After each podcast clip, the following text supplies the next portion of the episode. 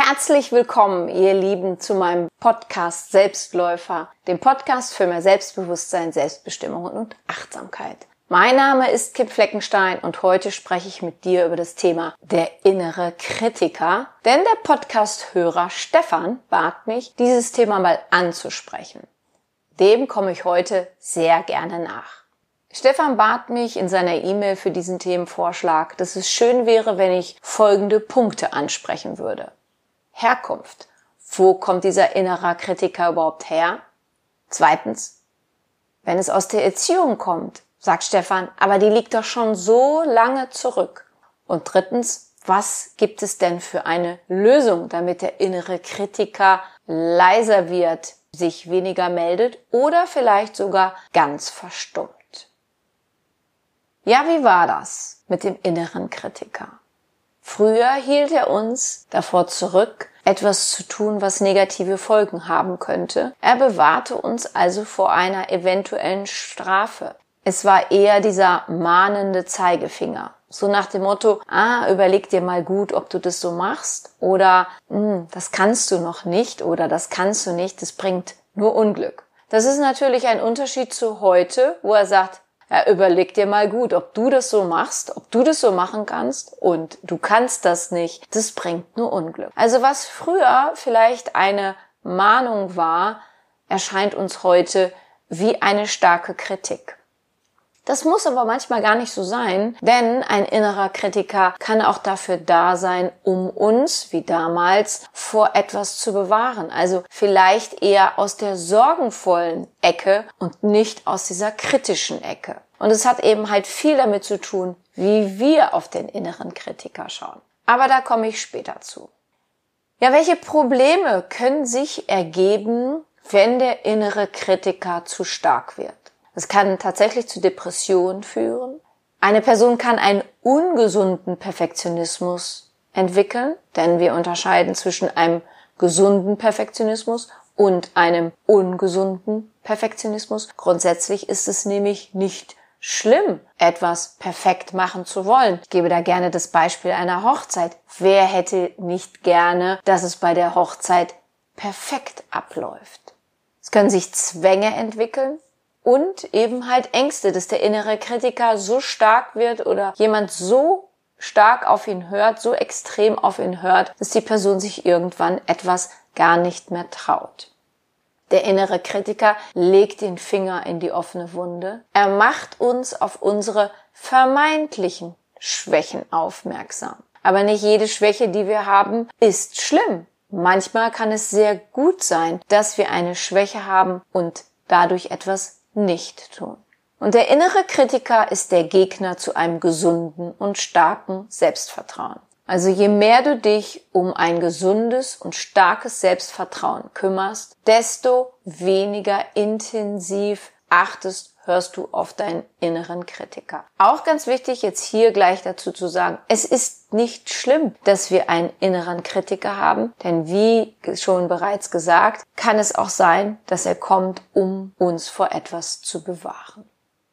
Ja, jetzt zu dem, was der Stefan sagt. Sag mal, das kann ja gar nicht sein. Meine Erziehung liegt doch so lange zurück. Ja, auch wenn die Erziehung lange zurückliegt, begleitet er uns so lange, bis wir ihm klar machen können, dass manches unwahr und falsch ist, was uns damals erzählt wurde.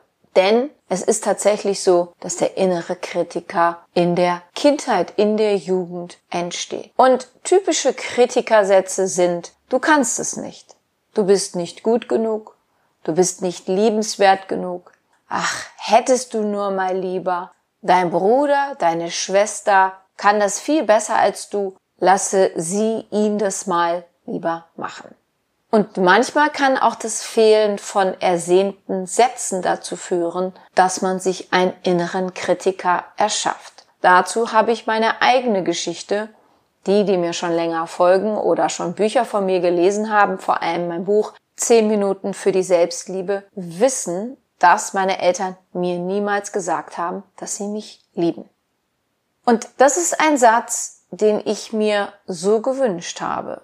Das wollte ich von meinen Eltern immer hören. Das kam aber nie und somit habe ich irgendwann zwangsläufig gedacht, hm, ich bin nicht gut genug. An mir stimmt etwas nicht. Und das führte mich auch irgendwann in eine fünfjährige Bulimie. Denn eine Essstörung ist eine große Kritik an sich selbst. Und irgendwann habe ich mir gedacht, na, das kann es aber nicht sein. Es kann ja nicht sein, dass nur die Menschen, die früher mal eine schöne Kindheit hatten, sich selber lieben.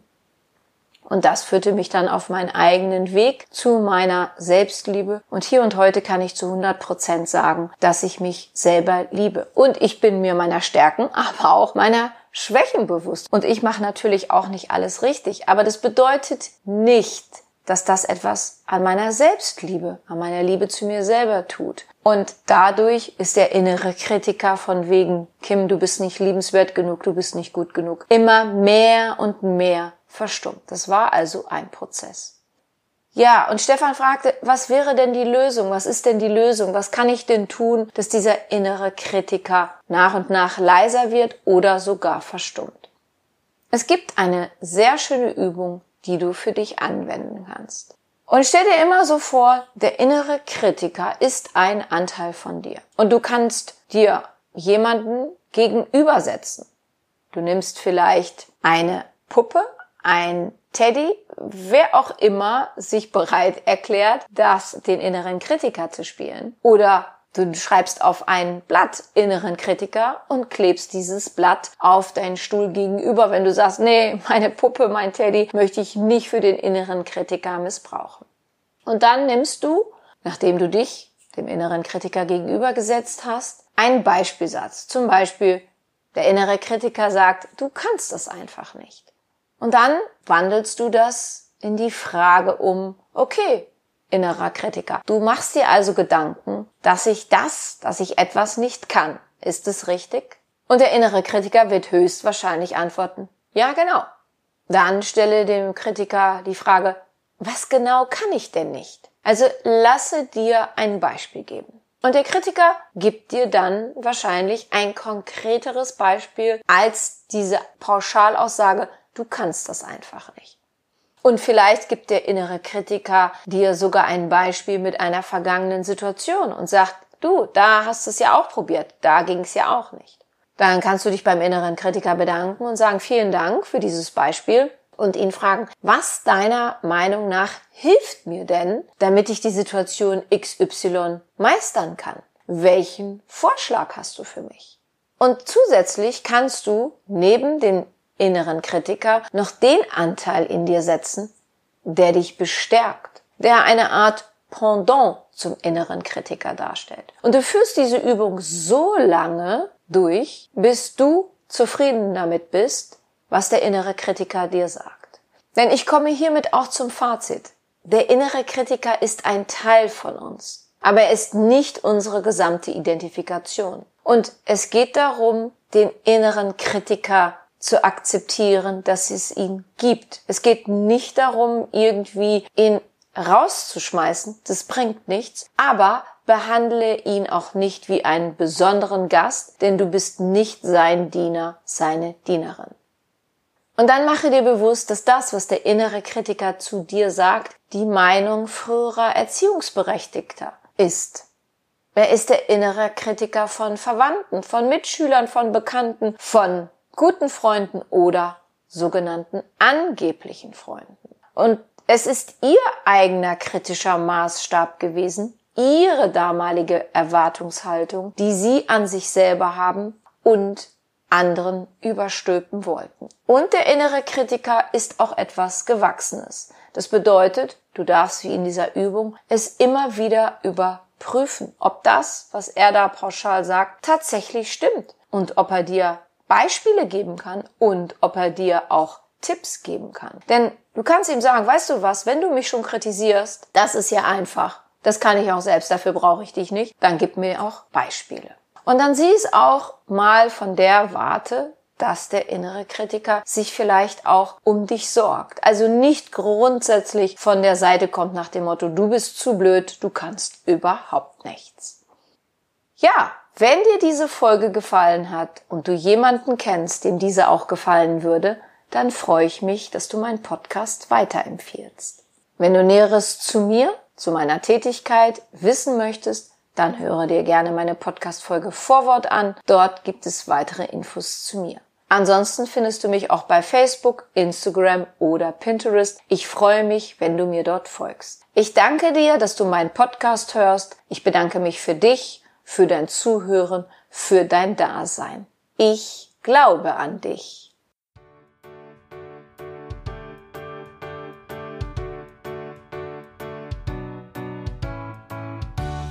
Wenn dir mein Podcast gefallen hat, dann hinterlasse doch eine positive Bewertung oder empfehle meinen Podcast gerne weiter.